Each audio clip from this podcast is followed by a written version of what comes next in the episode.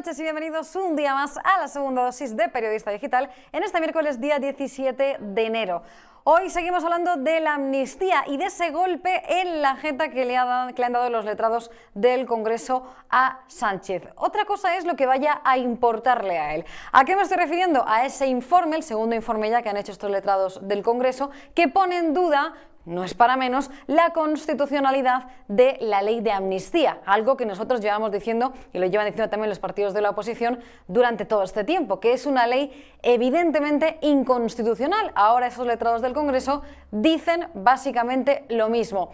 ¿Esto va a hacer cambiar de opinión a Sánchez? Pues ¿Qué quieren que les diga? Evidentemente no. Probablemente este informe de los letrados le dé absolutamente igual al gobierno. De hecho, ya han contestado, en concreto ha sido Bolaños, quien ha dicho que, bueno, que van a analizar ese informe, pero que su ley es absolutamente impecable. Son las palabras que ha utilizado en concreto el gobierno. Mientras tanto, hoy hemos conocido también el CIS de Tezanos. Y ustedes saben que yo he sido siempre muy crítica con la, con la cocina de Tezanos. Y no es para menos porque no dado ni una, aunque hay que decir que las últimas elecciones generales en las que nos llevamos todos la sorpresa de que no hubo un gobierno de derechas, sí que acertó en esa predicción. ¿Qué es lo que ha dicho ahora Tezanos? Que si hubiese elecciones, el Partido Socialista ganaría que en concreto eh, subiría eh, en más de dos puntos su resultado y que el Partido Popular empeoraría en un punto.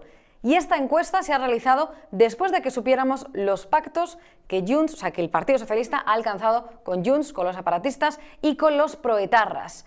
Aquí hemos hablado muchas veces de lo enferma que está la sociedad española y está claro que algo no funciona bien Después de todo lo que hemos visto, lo que vimos el domingo pasado con los presos de ETA, lo que hemos visto en las elecciones generales con tantísima gente que sigue votando socialismo o a Podemos o otros o al separatismo, y también lo seguimos mm, demostrando ahora y confirmando con este CIS de si es que fuese real. Mientras tanto, aquí lo que realmente importa es la ley de amnistía y lo que diga el Tribunal Constitucional, porque esto sigue avanzando. La ley de amnistía, eh, previsiblemente, pues la semana, eh, la semana que viene también se, votará. Saben ustedes que cuando sea aprobada en el Congreso, porque será aprobada porque Sánchez cuenta con los apoyos necesarios, irá al Senado. Y en el Senado puede atrasarse varios meses, pero no puede echarse atrás del todo. Una vez que el Senado la eche para atrás, después de un par de meses, porque es el procedimiento que va a seguir el Partido Popular para poder atrasarlo lo máximo posible, volverá al Congreso será aprobada y será entonces cuando esa ley de amnistía será enviada a los diferentes juzgados y son los jueces quienes tienen que aplicarla. ¿Cuál es la alternativa aquí? La posibilidad que los jueces presenten recursos de inconstitucionalidad. ¿Y de quién dependen los recursos de inconstitucionalidad? Del Tribunal Constitucional, en quien evidentemente no confiamos lo más mínimo. Hoy el Tribunal Constitucional, además, ha amparado a Arnaldo Otegui. Otegui fue condenado por el Tribunal Supremo por eh, intentar reorganizar Batasuna. Fue condenado, pero el Tribunal Europeo de Derechos Humanos decidió eh, anular ese juicio por supuesta imparcialidad y por lo tanto el Supremo anuló la condena y dijo hay que volver a celebrar el juicio. Ahora el Tribunal Constitucional le ha echado otra manita más a Otegui, a Letarra, y ha dicho que no, que no hay que celebrar este juicio. Este es el Tribunal Constitucional de quien depende el futuro de España, de quien depende la ley de amnistía. Así que si en estas estamos, está todo perdido. Un tribunal constitucional, por cierto, que ha decidido echar esta mano a Arnaldo Tegui después de echársela a Alberto Rodríguez, el diputado de Podemos eh, pues, eh, que dio una patada a un policía en una manifestación y que también se ha considerado que su condena fue desproporcionada. ¿Se han preguntado ustedes qué es lo que hubiese ocurrido si esta patada a un policía en una manifestación no lo hubiese dado Alberto Rodríguez, sino a lo mejor lo hubiese dado un diputado de Vox? Otro gallo cantaría. Estaríamos en una situación absolutamente distinta. Al final lo que demuestran las decisiones del Tribunal Constitucional es que eh, Conde Pumpido, que es el leal empleado del Partido eh, Socialista, se va a dedicar a corregir a su antojo todas las condenas según le gusten al Partido Socialista o no. ¿Qué quiere decir eso? Que la democracia en España se está destruyendo a cámara rapidísima aunque una parte de la población parece que todavía no quiera verlo. Y que aquí sobra mucho, mucho, eh, em, sobra muchísimo miedo de la sociedad y hace falta, y empieza también a hacer falta, bastante eh, libertad y valentía para afrontar la, situación. En cuanto a las elecciones en Galicia, hoy Alberto Núñez Feijóo, el líder del PP, ha dicho que considera un tremendo error que Vox se presente a estos comicios, cosa que es bastante sorprendente porque Vox está en su libertad y en su responsabilidad de presentarse. Eso es precisamente lo que le ha contestado hoy Santiago Abascal a Feijóo. Ha dicho que tienen una responsabilidad y sobre todo una obligación para aquellas personas que en Galicia quieran votar a Vox y que quieran terminar con todas las políticas de la izquierda que, eso es así, desgraciadamente, el PP ha seguido aplicando, aunque ya no gobernará el Partido Socialista, y también lo ha hecho incluso con mayoría absoluta, esto ya lo hemos comentado muchísimas veces. Esta semana también Podemos ha cumplido 10 años. ¿En qué estado se encuentra el, partido? Hoy voy a preguntar también a mis invitados eh, sobre eso. Y hablaremos también de seguridad, porque hoy va a estar con nosotros Alfredo Perdiguero, su inspector de policía, y nos vamos a centrar en lo que ha ocurrido en los últimos días en esta materia. Porque, por ejemplo, en Madrid parece que vamos a reyerta por día. Y por otro lado, en Barcelona y en Mérida, en estos días se ha desarrollado una operación antiyihadista.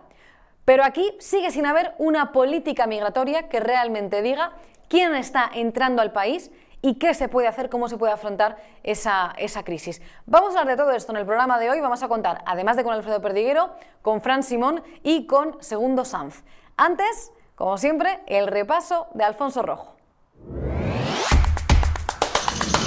Supongo que ya conocen mi tesis acreditada empíricamente, según la cual en España hay más tontos que botellines. Y ahora, a la luz de lo que sucede en el panorama político y mediático, creo que debemos completarla certificando que se acelera el proceso general de agilipollamiento. Les cuento esto porque ayer, a primera hora de la tarde, entré en la redacción de Periodista Digital a repartir instrucciones y tenían a todo volumen el televisor, justo en el momento en que en el programa de Risto Mejide debatían a gritos sobre el espionaje a los separatistas catalanes en tiempos de Rajoy. Soslayaban los tertulianos que la investigación aragonés, usando el software Pegasus, data de 2020, es decir, en pleno gobierno Sánchez. Y digo debate por decir algo, porque todos, con la excepción del representante de ABC, remaban en el mismo sentido y este, el del ABC, por esa autocensura que se imponen timoratos los periodistas de centro derecha, iniciaba sus argumentos calificando previamente de ilegal, rechazable o abominable la pesquisa de marras. Pero vamos a ver tontolabas. Los servicios de espionaje espían y todos los países del mundo, democráticos o no, cuentan con agencias de inteligencia. ¿Y cuál es su misión prioritaria? Pues proteger la integridad de la nación, escudriñando en los pecados de sus enemigos. ¿Alguien se cree que la DGSE francesa no espía a los secesionistas corsos?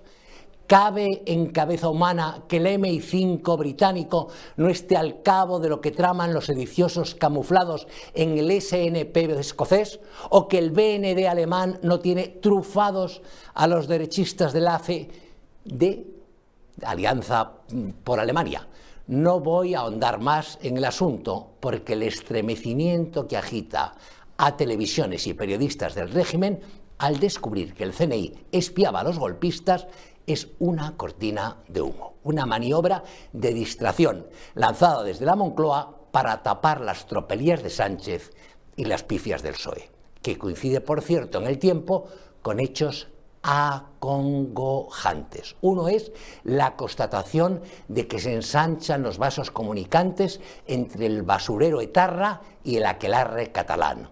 Otro es que los facinerosos de Bildu pretenden que la amnistía a los golpistas se extienda a los matarifes de ETA todavía presos. Y todo indica que el jefe del PSOE pasará por el aro. Lo tercero es que Junts y RC registran enmiendas por separado para que la ilegal amnistía abarque también los delitos de terrorismo y que se les devuelva el dinero que pagaron en multas e incluso se les indemnice. Damas y caballeros, la auténtica tragedia nacional es que Sánchez, a la sazón presidente del Gobierno de España, es un títere en manos de proetarras y golpistas, y por eso elevan reiteradamente y sin vergüenza sus demandas. Lo grave no es el chantaje de Puigdemont, Otegi y compinches, sino la claudicación de Sánchez y de todo el PSOE. Seguimos hablando de estos asuntos y para ello contamos al otro lado de la línea con Fran Simón. Hola Fran, ¿qué tal? ¿Cómo estás? Muy buenas, Rebeca, muy bien. Un placer estar aquí con vosotros. Gracias a ti por estar, eh, como siempre, en la segunda dosis. Tenemos mucho que comentar. Si te parece, empezamos por el informe de los letrados del Congreso. Eh, dicen que ven visos de inconstitucionalidad en esa ley de amnistía, algo evidente. Pero claro, aquí la pregunta que todos nos hacemos es, ¿esto va a servir para algo? ¿De verdad estos informes de los letrados del Congreso van a hacer cambiar de opinión eh, al Gobierno? Bueno, yo, yo espero que sí, desde luego, porque esto no tiene ningún sentido. Eh, vamos, eh, objetivamente hablando, es una vergüenza. Yo entiendo que los letrados del Congreso tienen que estar a lo suyo. Eh, y lo suyo en muchos casos es hacer caso al gobierno de turno. Pero dime una cosa, ¿cómo van a, cómo van a aprobar ahora una ley que en los propios letrados del Congreso no la van a firmar? Lo cual es una alegría para todos. Si, si ellos han conseguido, si ellos no lo firman y, y ven que es una ley, bueno, como creemos todos que es, que no debería de ser una ley, es una ley justa y es una ley, en fin, hecha politicado, pues nada, pues sigamos adelante y esperemos que y esperemos que no se pueda aprobar, que es lo que necesitamos. Esto es lo que dicen los letrados del Congreso, pero otra cosa es lo que diga el Tribunal Constitucional, eh, del que hemos conocido dos decisiones en los últimos días.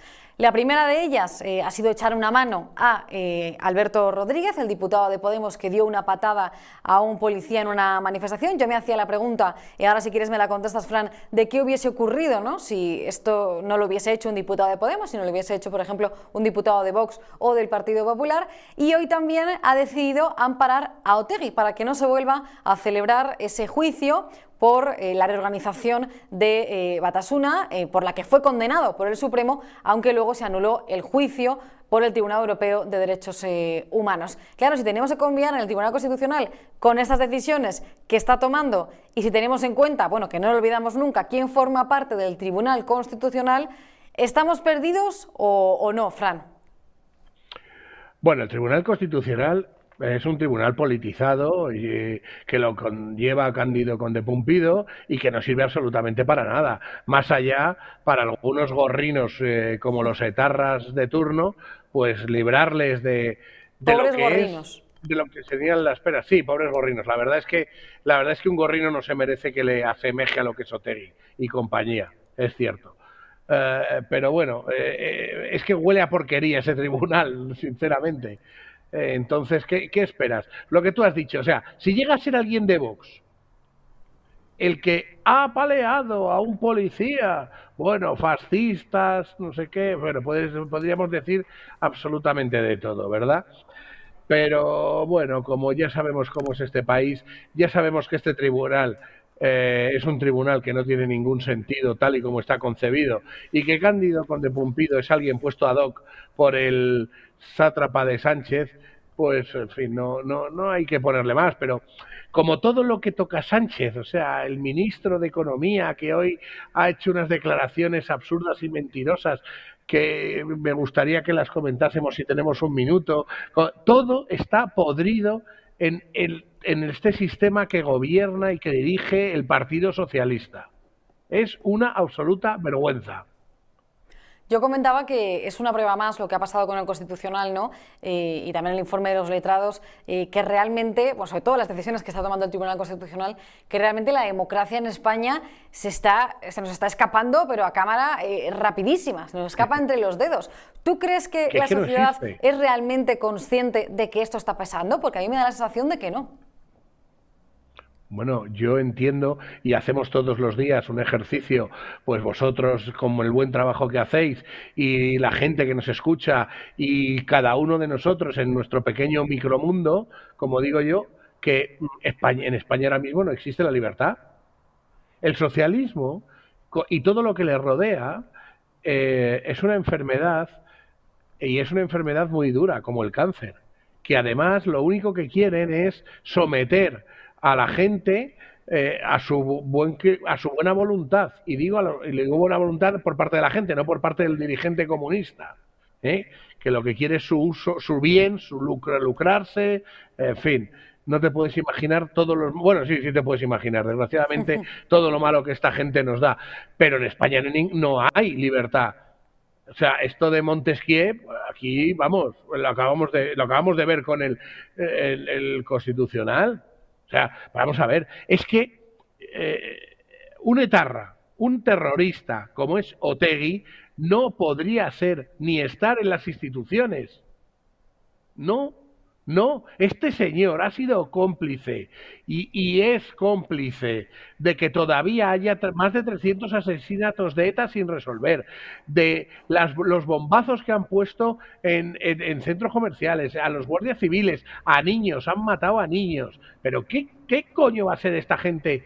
Eh, perdóname el lenguaje, pero de verdad es que no soporto todo esto. y es que la verdad que con, este tema, con este tema yo he de decir, los espectadores lo saben porque alguna vez también he dicho alguna palabrota, hay con ciertos temas con los que es que la educación es, es difícil mantenerla. O sea, y hay ciertos calificativos que son los que son y hay algunas personas eh, a las que solo se les puede llamar eh, una cosa. Como a toda la gente que fue a la manifestación a pedir la liberación de los presos etarras, a las que les llamaría exactamente lo mismo. Bueno, es que eso es una auténtica vergüenza. Es que eso es una auténtica vergüenza. La gente que ha ido a esa manifestación, ¿eh?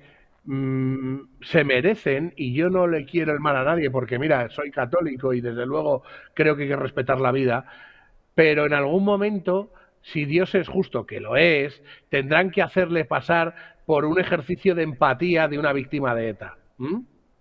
De cómo le han volado a su hermano, a su padre, o a sus hijos o a alguien que le ha pegado un tiro en la nuca a otro. Pero ¿cómo puedes pedir la liberación de, de auténticos asesinos que no se arrepienten? Que lo único que quieren es seguir matándonos y destrozándonos. Hombre, por favor, por favor, esto es de verdad, es una vergüenza, insisto, el socialismo y ahora mismo con todos los que nos con todos los que nos gobiernan es una enfermedad y a las enfermedades hay que atacarlas. Cambiemos radicalmente de tema porque yo creo que esto ha quedado clarísimo. Estamos pendientes de las elecciones en Galicia y hoy hemos escuchado al presidente del Partido Popular, Alberto Núñez Feijóo, decir que es un tremendo error que Vox vaya a presentarse a esas elecciones y que esto puede suponer la victoria de los separatistas.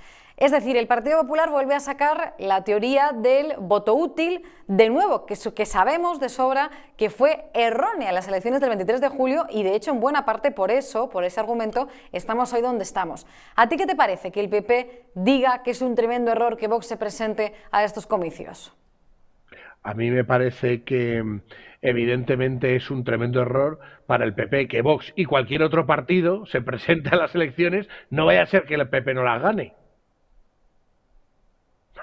Entonces, por favor, yo creo de verdad, eh, estamos y vivimos en una democracia, eh, Vox se tiene que presentar a las elecciones y como cualquier otro partido, y lo que tiene que hacer el Partido Popular es dejar de derivar al, a la socialdemocracia eh, y saber dónde está, y saber dónde están sus apoyos, y saber dónde está la coherencia, y usar todas las armas que tenga legales para imponer la sensatez y la seriedad al gobierno español, al actual gobierno español. Y lo que tiene que dejarse Feijó, incluso diría que Abascal, es dejar sus egos personales y trabajar en conjunto para resolver el grandísimo problema que hay en España y que tenemos los españoles.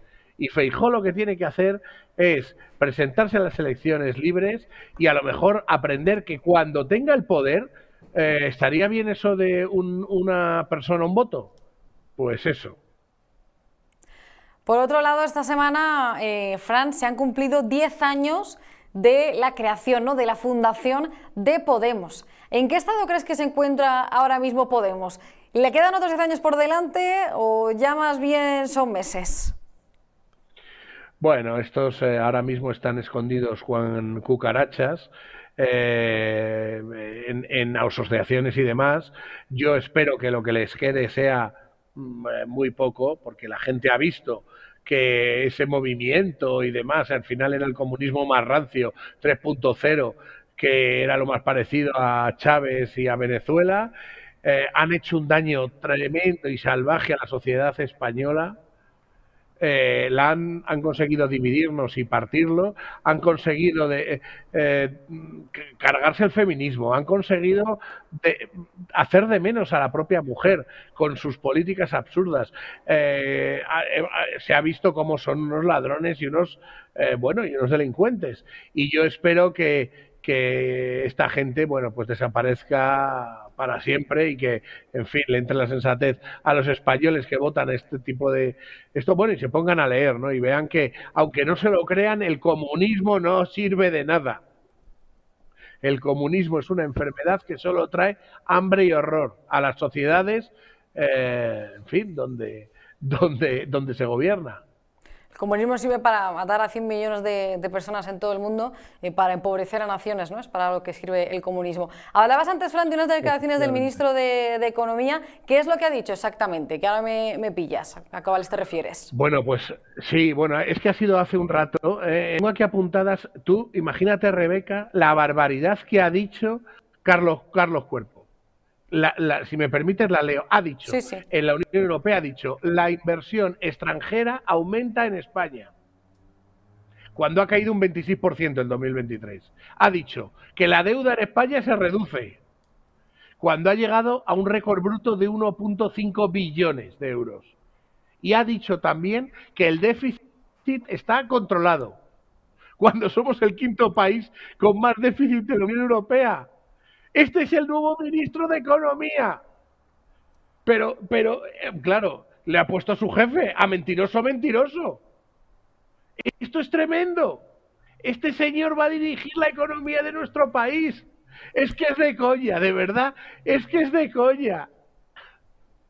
Esto, no, si es que según ellos, no, la verdad, la verdad, Fran, es que ya sabes que según ellos, según el gobierno, aquí todo va de maravilla. O sea, la verdad es que va todo de maravilla. Luego va uno al supermercado y por lo que compraba, o sea, no es capaz prácticamente de comprar nada. Aquí nadie puede comprarse una casa, ya tampoco puede ni siquiera pagar el alquiler, pero aquí nada, aquí parece que es que todo va, eh, todo va estupendo, según el gobierno, y todo el mundo tiene trabajo, ¿eh? Porque claro, cada vez que salen las cifras del paro, como tienen escondidos los fijos discontinuos, también las celebran, pero esa no es la realidad. Hemos llegado a un punto en el que hay que creerse nada de lo que diga el gobierno. Mira, eh, eh, esto ha llegado a un límite, ha llegado a un límite que es eh, ya el desprestigio internacional, porque yo tengo ahora mismo amigos míos que están en Davos, que me cuentan las cosas que están pasando allí, tengo amigos que están en la Unión Europea, otros economistas que, que me cuentan las de que, y que me nos cuentan las declaraciones estas, y de mira, mm, es que la gente al, gobierno español se ríen, van a reírse. De hecho, uno me decía, oye, es que cuando estamos muy estresados y vemos a un político socialista español, nos vamos porque es como ir a ver algo de Benny Hill, ¿no? Estos tíos viven una realidad paralela. O sea, claro, dice, qué bien va España, ¿verdad? Dice, claro, es para ti. Pero tú, que vas en Falcon a todos los sitios, ¿te crees que todos los españoles van en Falcon a todos los sitios? Es que son muy tontos, Rebeca de verdad. Y además no se dan cuenta que hacen el ridículo. Porque la gente ya se ríe de ellos. O sea, tú imagínate ser ministro de Economía y, y, que la gente, vamos, que no hace falta ser un lince para saber cómo está la situación en España. Pues este tío va y casca las barbaridades que te he dicho. Es que es tremendo. Si es que se ha ido, el presidente está en Davos y se reúne con la gente del IBEX porque les obliga, porque no quieren verle que de Davos, eh, cuando quieras hablamos de las gilipolleces que hay allí con la Agenda 2030. Eso te iba a decir, digo, porque es que ayer precisamente estuvimos hablando de Davos, y lo, lo resumimos básicamente en que es una reunión de millonarios en la que dan instrucciones a los diferentes líderes políticos para que apliquen ciertas políticas, ¿no? Eh, valga la redundancia, en sus países. Y mientras tanto, durante esa semana se vierten miles y miles de eh, toneladas de CO2 a la atmósfera porque llegan allí en sus jets privados, excepto Milei, que por cierto ha volado en un vuelo eh, comercial, cosa que le han agradecido muchísimo también los argentinos, y no es para menos que haga ese ahorro, no solo de emisiones de CO2, ¿no? que es lo que les preocupa a los de Davos, bueno, lo que dicen que les preocupa, que en realidad no les preocupa nada, sino también del dinero ¿no? de todos los argentinos, y por otro lado también aumenta increíblemente la demanda de prostitutas durante durante esa semana a precios también desorbitados, en torno a unos 2.500 dólares la noche. Ese es el resumen que hicimos ayer eh, de Davos. Si quieres puedes comentarnos eh, algo antes de despedirte. Sí, yo todo, todo, todo lo que has dicho es correcto.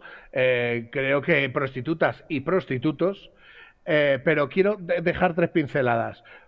lo pondré en las redes cuando pueda. su actuación ha sido la de un creador de contenido que lo tengo aquí, se llama Damon Imani, eh, que ha mandado a tomar por culo, literalmente, y siento, la, y siento la expresión, pero es lo que ha dicho, a todos los globalistas y, a los seguidores de la Agenda 2030 que le han invitado al foro de Davos. Eso ha sido, ha sido genial, han cortado la emisión, en fin, imagínate, ¿no? Las risas han sido, han sido tremendas. Fran, es verdad que eh, eh, ese vídeo al que te refieres, he de decirte que ha sido una sátira o sea, no ha, sido real, no ha sido real el momento, sino es una sátira de lo que a todos nos gustaría haberles dicho, ¿no? A los de Davos, básicamente. Pero de momento no se ha producido en realidad. He de, aclarar. Ojalá, ¿eh? Ojalá se produjese, pero. Es, es pues entonces, entonces de verdad que lo ha hecho perfecto. Pero te quiero decir una cosa porque de verdad, a partir de eso, me preocupa mucho. En Davos, eh, ahora mismo hay gente diciendo barbaridades. Bueno, sabes que hay una parte de Davos que solo es para las mujeres solo es para economía de mujeres, política de mujeres, etcétera, etcétera. Se está hablando de que la agricultura y la pesca son eh, un genocidio al planeta. Digo esto porque eh, ahora que nos parece esto una chorrada, hace ahora ocho años el Fondo Monetario Internacional, seguro que lo recuerda Rebeca, sacó unas cuantas medidas y un vídeo en el que decía eh, no serás dueño de nada y serás feliz, no comerás carne, eh, terminaremos con los combustibles fósiles, etcétera, etcétera. Bueno, esa realidad que hace ocho años nos reíamos mucho de ellos, muchos de nosotros de ella, pues hoy en día, desgraciadamente, están consiguiendo que sea verdad. Desde luego, y además es el, eh, es el objetivo, ¿no? que el resto no tengamos nada, pero que ellos lo tengan eh, todo. Muchísimas gracias, Fran Simón, por estar con nosotros. Muchísimas gracias a ti. Un abrazo muy grande. Hasta la próxima, Fran. Seguimos hablando de seguridad, se lo he dicho al inicio del programa porque además es un tema que nos gusta tratar de vez en cuando y no es para menos porque vaya semanita llevamos, señores, de cosas que están pasando en este sentido en el país. En Madrid, reyertas día sí, día también. En Mérida y Barajoz, operación antiyihadista. Hablamos de ello con Alfredo Perdiguero, subinspector de policía. Hola Alfredo, ¿qué tal? Hola Rebeca, buenas noches. Muchísimas gracias por estar eh, con nosotros. Decía yo que vaya semana llevamos ¿no? de, pues, eh, de, delitos ¿no? en España. En Madrid eh, nos encontramos con reyertas día sí, día también. nosotros, por ejemplo, en la Gaceta estamos hartos ¿no? de tener que publicar todos los días este tipo de cosas y que parece que no se haga nada tampoco para solucionarlo. Y también lo más grave es que ha habido una operación antiyihadista en Mérida eh, en Mérida y en, Barcelona. Eh, cuéntanos un poco qué se sabe de esa operación, porque ayer es cuando saltaban las alarmas, cuando se conocía ¿no? que, este, que estos registros, que esta, esta operación se estaba produciendo, pero no había tampoco eh, muchos datos. ¿Qué es lo que se sabe por ahora? Bueno, pues que han tenido que anticipar la operación porque estaban a punto de atentar, es decir, ya han preparado todo, ya simplemente les faltaban los explosivos y pensando que podían localizarlos antes de tiempo, han adelantado, ya digo, el, la detención para evitar ese posible atentado terrorista. El cabecilla, fíjate, es un preso que fue detenido de origen checheno, que fue eh, eh, detenido y condenado por eh, tráfico de armas. Ya digo, y la, y la, y bueno, pues que, está, que está ingresado en prisión. O sea, que, que lo, fíjate, pueden dirigir una célula terrorista desde prisión e instar a la gente a catente bueno, no es cualquier cosa, pero sí que evidentemente hay que, hay que destacar que una vez más estamos a la cabeza de detenciones preventivas de esta gente. Una vez más eh, eh, se, han detenido a cuatro personas y que ya digo que se espera detener una quinta, aunque están los compañeros detrás de ello, detrás de ella, para que evidentemente detener a toda la célula y que la gente sepa que aunque sea algo normal, hemos detenido en los últimos años a 500 terroristas, posibles terroristas en potencia Estamos a la cabeza de detenciones preventivas eh, eh, en Europa y casi en el mundo y que una vez más, aunque lo vean como normal, hemos evitado un atentado terrorista y por tanto hemos evitado en la pérdida de vidas humanas y que eso es un logro muy importante para el Estado de Derecho, para la policía y en este, en este caso la operación entre Mossos y policía, del cual se, ha, desmantelado este, este grupo, te digo, con cuatro detenidos, aunque falta uno más para eh, detener, para desbaratar a todo el grupo entero. Yo esto lo he comentado varias veces, Kiko, aquí igual no somos de todo conscientes. Es decir, eh, en España últimamente no están produciendo atentados no porque no exista el riesgo, no porque no haya yihadistas dentro del país, que en su mayoría, bueno, que son eh, inmigrantes, que evidentemente ilegales, que muchos de ellos han llegado aquí a España y, se han dedicado a, organizar estas operaciones, ¿no? Sino porque nuestras fuerzas y cuerpos de seguridad del Estado hacen un grandísimo trabajo para evitar que eso ocurra. O sea, pero no, pero todos los he dicho, 500 operaciones, ¿no? O sea, que antiyihadistas que se han llevado a cabo y que es un riesgo, ¿no? Que realmente existe. Por otro lado, eh, esta persona que estaba liderando esta operación, ¿no? Que estaba en la cárcel, eh, es llamativo, ¿no? Teníamos a esta persona condenada, inmigrante, en la cárcel, cuando aquí toma muchísimo sentido, por ejemplo, la propuesta de Junts, ¿no? ¿Por qué no estaba este señor, eh, por qué no ha sido expulsado a su país, ¿no?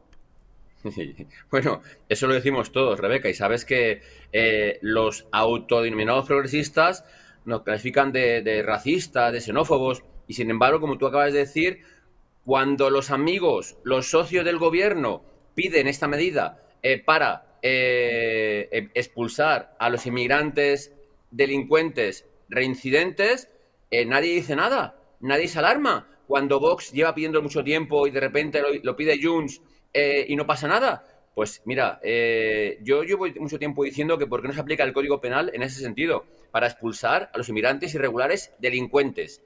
No sé por qué motivo no se aplica. Fíjate tú, este año pasado se han pedido 136.000 asilos. Han entrado 57.000 inmigrantes irregulares controlados, sin contar los incontrolados. Y, eh, sin embargo, se ha expulsado a 1.400 más o menos, de los cuales solamente uno, un avión fletado e argelino es lo que se ha logrado expulsar cuando los argelinos son de los más violentos eh, eh, de lo que tenemos en España. En este caso era un checheno, igualmente, detenido en la cárcel por tráfico de armas. ¿Por qué motivo el Código Penal dice que eh, cuando un extranjero comete un, delito y, y tiene una pena de más de un año puede ser expulsado? ¿Por qué motivo no se le expulsa? Tú como periodista puedes hacerlo, puedes preguntarlo y a ver qué te dicen. A nosotros, desde luego, nadie nos dice nada, nadie nos cuenta nada y lo que es más, eh, nos omiten a la, hora de, a la hora de atender a nuestros razonamientos, nuestras peticiones, o simplemente que se aplique, repito, la ley de extranjería y el código penal. Fíjate tú qué cosa más gorda que es y sin embargo no son capaces de hacerlo. Hay un último asunto eh, que has compartido también en tus redes, eh, Alfredo Perdiguero, que es el que se refiere a los filicidios, es decir, los asesinatos de, hijos, ¿no? Eh, que es un asunto que, bueno, también lo hemos comentado en este programa muchas veces. Parece que al Ministerio de Igualdad le importan los asesinatos de mujeres, porque evidentemente tienen que importar, pero cuando se trata de asesinatos de menores, de, hijos o incluso a veces eh, también de, mayores, estos ya no importan. De hecho, este es la, el gran debate que existe, ¿no? de no denominar violencia machista, sino decir violencia intrafamiliar, porque la violencia no solo se comete contra las mujeres, se comete también contra niños, contra bebés, contra ancianos. Y se ha conocido el dato de filicidios y no son unos datos que vayan a promocionar desde el Ministerio de Igualdad, ¿no, Alfredo? Mira, Rebeca, a mí como policía eh, me da igual el que hace el delito, sea mujer o hombre. Me es indiferente, como debería ser indiferente a todos los españoles o toda la gente del mundo mundial. Claro, claro. Eh, vemos como eh, aplicando el sectarismo o la ideología política usan unos datos en virtud de quién haga el atentado, quién haga la, violación o quién haga, evidentemente, el, asesinato en, en algunos casos. En este caso, como tú dices, que es sangrante, hablamos de niños asesinados en el ámbito familiar, pues eh, vemos que las cifras de este año pasado, eh, de los cuales los, hombres somos malos malísimos, evidentemente, pero hay más madres malísimas que hombres. Es decir, a mí son igual de malos unos que otros. Pero voy a decirte, de los 22 niños asesinados, eh, repito, dentro del ámbito familiar, 12 han sido por la madre, 5 por el padre, uno por ambos, padre y madre, y uno por la madre y la pareja que también era mujer. ¿Vale? Para que quede claro lo que es. Y estos son datos, eh, eh, Rebeca. Esto no es estarismo ni ideología. Son datos reales que, por desgracia, han pasado en España este año pasado. Como tú bien dices, eh, son filicidios, que es como se, denomina el Código Penal, aunque sabes que después utilizan argumentaciones según lo, padre, mate el padre, lo mate la madre, o, en algunos casos que pueden llegar a ser suicidios de porque la madre se tira con el niño, no bueno. Espera, espera, espera, espera, no me lo digas, Alfredo. Cuando es la madre eh, la que comete el asesinato, lo que se dice es que tenía algún problema mental, ¿no? Como cuando, por ejemplo, algún inmigrante ilegal comete un atentado en España, ¿no? Digo yo que van por ahí los tiros. Justo, lo acabas de decir. Y además, te digo que el último se tiró desde La Paz, me parece, eh, con el niño en brazos, era un suicidio ampliado. Es decir, se suicida la madre, se suicida con su bebé, con su niño en brazos, y es un suicidio ampliado. No lo conceptúan estos denominados, o esta izquierda eh, extremista, no, no, lo, no lo conceptúa como filicidio, sino un suicidio ampliado porque la madre, pobrecita, tenía, como tú bien dices, una enfermedad mental y se ha tirado con el niño eh, para que no sufra más. Esta es la pena que tenemos en España. El, no utilizar la verdad, el no utilizar los datos verdaderos, el no utilizar la realidad social de lo que hay y evidentemente condenar en igualdad de condiciones lo haga una madre o lo haga un hijo. Tenemos igual, Rebeca, en lo igual si lo hace el hombre o la mujer o lo hacen extrema derecha o extrema izquierda. Se condena de una forma, se condena de otra, pero nunca se condenan todos los, los atentados, se condenan todos los, los, los delitos o en este caso todos los filicidios. Esa es la pena y la vergüenza que tenemos que aguantar en este país, Rebeca. Y que conste que tú le has dejado muy claro que evidentemente esto no es porque nosotros digamos, no, es que estamos deseando echar la culpa eh, a las mujeres, no, lo que queremos es que los datos reales se conozcan, cada uno los interprete como le parezca, pero que no haya esa persecución que existe eh, hacia el hombre y esa victimización constante que se hace de la mujer. O sea, yo soy mujer y no necesito que, que nadie me trate como una víctima. De hecho, te iba a preguntar, Alfredo, si perteneces a ese 44% de hombres que consideran que eh, la labor de igualdad, ¿no? lo que ha conseguido, eh, es la discriminación del hombre. No sé si es un porcentaje, me hace risa, perdona que me ría, pero me hace gracia porque yo evidentemente tengo claro que, y siempre digo que por ser hombre blanco, heterosexual y español, estamos criminalizados por este, voy a decir, gobierno, eh, este Ministerio de Igualdad, o como quieras conceptuarlo. Porque por desgracia para bien ves que cuando hay agresiones, agresiones sexuales, violaciones, eh, de niñas de una etnia o de un país de fuera, o de una niña o una mujer, casualmente la prensa eh, tapa el hecho porque pobrecitos extranjeros que son violadores, pero son extranjeros y por tanto igual no se puede decir. Tienes la pena de hoy de, la, niña esta de 14 años, en los cuales cinco eh, de una etnia la han violado uno tras otro y sin embargo no ha salido ningún medio de comunicación. Tienes, tienes, tienes Mira, Rebeca, es una pena, ya digo que por ser hombre blanco heterosexual, como tú has dicho, sea un 44% de los que lo decimos, no lo sé, eh, la manipulación de la estadística igualmente yo siempre llevo condenándola y fíjate, eh, Sir Winston Churchill decía que estaban los buenos, los malos y las estadísticas, un ejemplo de ellas, pero digo, pero desde luego no es normal que se nos victimice, no es normal que se, nos criminalice simplemente por el mero hecho, de ser blancos, eh, hombres y heterosexuales. Esa es la pena. Que si fuésemos cualquier otro tipo de, de, no sé cómo decírtelo, de, de entendimiento sexual, estaríamos protegidos, estaríamos respaldados, no se nos criminalizaría y al final no pasaría nada. Pero en este caso, el ser heterosexual, y yo soy muy heterosexual, para que quede claro que por tanto no tengo ninguna, eh, ninguna eh, práctica diferente a esto, que me condenen, que me digan, que me cuenten lo que quieran, Rebeca. Yo voy a seguir pensando como pienso, voy a seguir hablando de la realidad social que veo en la comisaría, voy a seguir hablando de lo que veo día tras día en la calle y que por tanto venga atrás carré. Yo seguiré diciendo datos reales la realidad social y que me, califiquen como quieran, pero desde luego, siempre que alguien como tú me pregunte, diré la verdad, aunque le pique a quien sea. Y por eso, precisamente, Alfredo, nos encanta contar contigo y te seguiremos llamando todo lo posible. Muchísimas gracias por estar en la segunda dosis. A ti, Rebeca, buenas noches, gracias. Buenas noches. Pues ya saben que Alfredo Perdiguero, eh, precisamente por lo que ha dicho, es un invitado habitual en este programa y así que seguirá siendo. Vamos a volver a centrarnos en el asunto del informe de los letrados del Congreso, vamos a intentar entenderlo un poco más y para ello contamos con Segundo Sanz, periodista de OK Diario. Hola Segundo, ¿qué tal? ¿Cómo estás? ¿Qué tal, Rebeca? Buenas noches, un placer. Muchísimas gracias por estar con nosotros.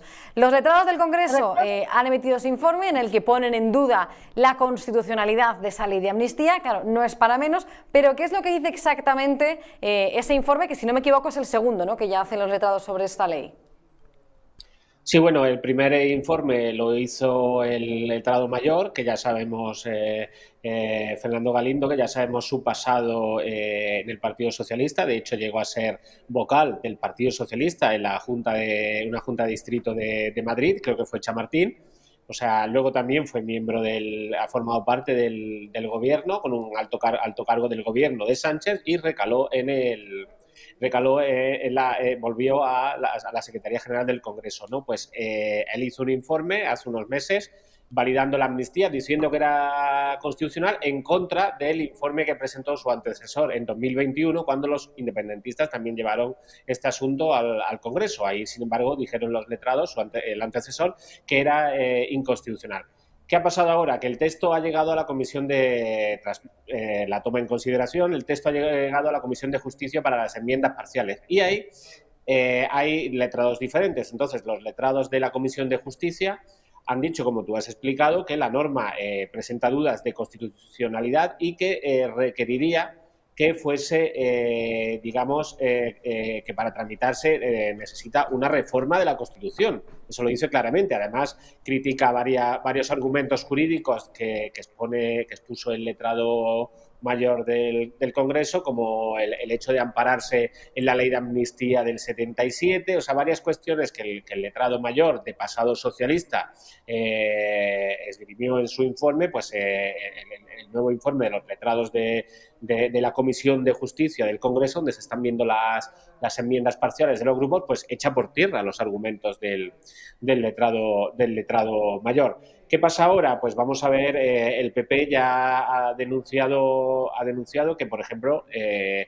la presidenta de la Cámara, y así yo creo que mañana el Partido Popular lo va a exponer en la reunión de la ponencia, que se mañana se reúne la comisión, va a exponer el Partido Popular que la, que, la presidencia de la Cámara, Armengol, diga a qué informe se tienen que acoger, se, tienen que acoger ahora los grupos. Al informe que hizo el, letrado mayor de pasado socialista hace unos meses, al informe que acaban de presentar las, eh, los letrados de la Comisión de Justicia. Y es que además, como ha denunciado el Partido Popular, eh, mira las maniobras de, de, Armengol eh, en, clara, en clara conexión con, con, el letrado mayor, que el informe se firmó por, por los letrados del Congreso. hablo de letradas porque son, son letradas, habla de letrados, pero son, mujeres. se firmó el pasado día 10, 10 de enero y sin embargo no se, conocido, no se dio a los grupos de ayer, 16 de enero, y se ha conocido hoy por la prensa. ¿Qué pasa? Que ese informe lo hacen las diputadas para que los grupos puedan presentar sus enmiendas. Sin embargo, el informe se, dio a los grupos cuando ya habían presentado las enmiendas, o sea, sin darle ningún sentido al informe. Claro, eh, de manera pues, de, de, de Armengol y de, de, de, y del, y del secretario general del, Congreso, del letrado mayor, pues no, de ayudar al, al PSOE en esta estrategia de blanquear a, sus socios separatistas. Armengol, como siempre, utilizando todas las tácticas posibles para poder eh, beneficiar eh, al gobierno. Eh, segundo, esto es lo que dice este informe. ¿Qué recorrido crees que puede llegar a tener? O sea, ¿de qué manera puede afectar o no a esa tramitación de la ley de amnistía? A mí la sensación que me da es que Sánchez hoy va a dormir igualmente a pierna suelta.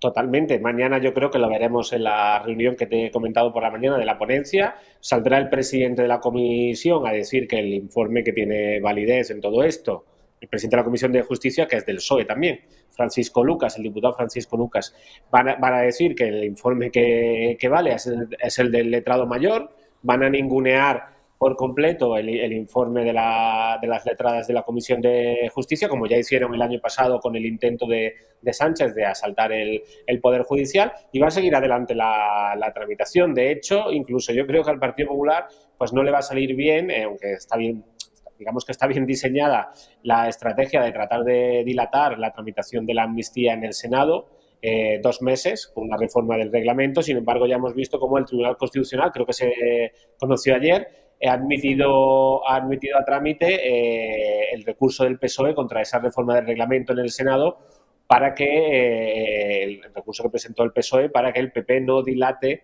la, la tramitación de la amnistía en, en, el Senado y se tramite lo más rápido posible, ¿no? Eh, que tiene, Puigdemont que tiene que venir a España y, y, el, y el PSOE lo está haciendo con la máxima urgencia. Claro, yo es una cosa que comentaba al inicio del programa, que ahora mismo, eh, bueno, el, Partido Popular quiere frenar todo lo posible, eh, vamos, alargar, ¿no? Retrasar, mejor dicho, todo lo posible esta ley de amnistía. Yo hablaba de en torno a abril y mayo, pero claro, si se ha admitido ese recurso del PSOE, igual estamos hablando de que abril y mayo no, sino eh, antes, ¿no? Si no se consigue retrasar también en el Senado, aunque aquí hay que decir que el PP, más allá de retrasar, poco puede hacer, ¿no? En este sentido. Sí, exactamente. Primero, eh, o sea, el Constitucional ha admitido a trámite el recurso del PSOE. Vamos a ver qué falla. Ahí veremos qué, falla, si se tramita eh, por la vía de urgencia o, sin, no creo que le vaya a dar la razón al, al PP. De hecho, lo estamos viendo con las decisiones que, está tomando el, Tribunal Constitucional, eh, controlado por una mayoría izquierdista afín al gobierno. De hecho, hoy el propio Feijóo ha denunciado que el Tribunal Constitucional está asaltando las, funciones del Tribunal Supremo. Hemos visto eh, también hoy cómo han parado tanto al diputado de Podemos, Alberto Rodríguez, eh, de su expulsión del, Congreso, como a Arnaldo Otegui, ¿no? Eh, en un caso también relacionado con las causas de, de, Batasuna. Pues una vez que el, que el Constitucional, por su posición, eh, tiene, tiene toda la pinta de que va, va a decir al, al, Senado que no puede dilatar dos meses la tramitación de la amnistía, el Partido Popular, lo viene diciendo el propio Feijó, eh, va a presentar, perdón, un recurso de inconstitucionalidad ante el Tribunal Constitucional sobre la ley de amnistía una vez que la ley de amnistía llegue al BOE. ¿Qué pasará ahí? Pues de nuevo el Tribunal Constitucional que preside Conde Pumpido pues eh, todo apunta a que dirá que la, que la amnistía es constitucional. De hecho, eh, nosotros hemos publicado y, el PP también quiere saber eh, esa cuestión, quiere que se aclare esa cuestión, si el propio Cándido Conde Pumpido, el presidente del Tribunal Constitucional, ex fiscal general del Estado con José Luis Rodríguez Zapatero, fue consultado por el Partido Socialista para la elaboración de, la, de esta ley de amnistía que se está tramitando ahora para que luego pueda sortear el filtro del, del Constitucional. Hay un asunto sobre la ley de, amnistía con el que Junts está obsesionado, porque Junts al final lo que quiere es también blindar a Puigdemont. Y claro, esta ley de amnistía, bueno, a Puigdemont y a Marta, a Marta Rovira, ¿no? Eh, porque esta ley de amnistía dice que eh, son amnistiables eh, pues, quienes están relacionados con delitos de terrorismo cuando no tengan una condena en firme. Claro, en este caso, como Puigdemont salió huyendo, no tiene esa condena y por lo tanto sería en teoría, según esta ley, amnistiable. Otra cosa es que cuando la ley se apruebe y llegue a los juzgados, los jueces digan, presenten un recurso de inconstitucionalidad y digan, no, este señor tiene delito de terrorismo y por lo tanto no se le puede aplicar la amnistía, ¿no? Yo creo que eso es lo que preocupa realmente eh, a Junts, ¿no? Lo he explicado más o menos bien. Sí, sí, sí, eh, eh, en efecto. De, hecho, el PSOE en las enmiendas que ha presentado con sus socios, eh, excepto con, Junts, ha excluido el tema del terrorismo. Sin embargo, Junts lo abarca el terrorismo en, la amnistía. Sin embargo, Junts lo está reclamando y lo ha puesto, lo ha puesto por escrito. Bueno, pues veremos ahora, ¿no? Vamos a ver ahora si el, Partido Socialista vuelve a ceder. De hecho, hoy ha habido una reunión de, Jordi Turul, el secretario general de, de Junts, con el número 3 del PSOE, con Santos Cerdán. En el Congreso de los Diputados, este, eh, Turul, que está inhabilitado, que está condenado por, el, por el Tribunal Supremo por el, como uno de los golpistas del 1 el PSOE abriéndole la puerta del Congreso. No hemos sabido nada de esa reunión, ha sido todo sin cámaras, fuera de focos, nadie ha dado explicaciones, no se sabe nada del acuerdo de, que firmaron la semana pasada para salvar los decretos. No se sabe nada del, del tema de, las enmiendas, lo que tú comentabas, si, si al final abarcan delito de terrorismo o no. Vamos a ver eh, eh, ahora en la tramitación, eh, esta mañana se reúne la ponencia y la semana que viene se, reúne también la, la, comisión para terminar de, rematar el tema de las enmiendas. Vamos a ver ahí si el, PSOE vuelve a ceder. ¿no? Yo creo que eso hoy se ha gestado en la reunión que ha habido entre Santos Cerdán y Junts. Seguro que se ha abordado esa cuestión y a, ver si finalmente también el, el, PSOE pues, vuelve, a, vuelve a ceder en el tema del, del terrorismo. Tiene toda la pinta de que el PSOE va, va a ceder porque eh, hemos escuchado a Pedro Sánchez de hace unos días decir que el terrorismo no es lo mismo el terrorismo de, callejero de Junts que de, de, Junts y sus entramados, ¿no? Del, del golpe del 1, del 1 de octubre eh, de la Asamblea Nacional Catalana, del Tsunami Democrático y tal, controlado por Junts, no es lo mismo ese terrorismo callejero que el terrorismo de ETA, ¿no? O sea, como diferenciando de un terrorismo bueno y un terrorismo malo. Pues eso a toda punta que el, que el PSOE va a ceder por ahí. Pues veremos qué pasa, pero lo que está claro es que Puigdemont tiene toda la pinta de que se va a salir eh, con la suya. Gracias, Segundo Sanz. Te leemos en OK Diario. Gracias a vosotros. Un saludo. Y con esto lo vamos a, dejar. Ya saben que a las 10 de la noche, en apenas un ratito, llega mi compañero Josué Cárdenas con su programa La Burbuja, con muchísimas más cosas, tratando también todos estos temas de actualidad. Antes de irse, denle un me gusta al vídeo de hoy, que lo tengo aquí abierto para ver si suben eh, los me gustas. Déjennos un comentario, sugerencias, opiniones, lo que les digo siempre, eh, lo que les ha parecido el programa, eh, ideas. Y lo más importante es que mañana no falten a la cita. A las 8 en punto les esperamos Alfonso Rojo y una servidora, como siempre, como un reloj. Muchísimas gracias y hasta mañana.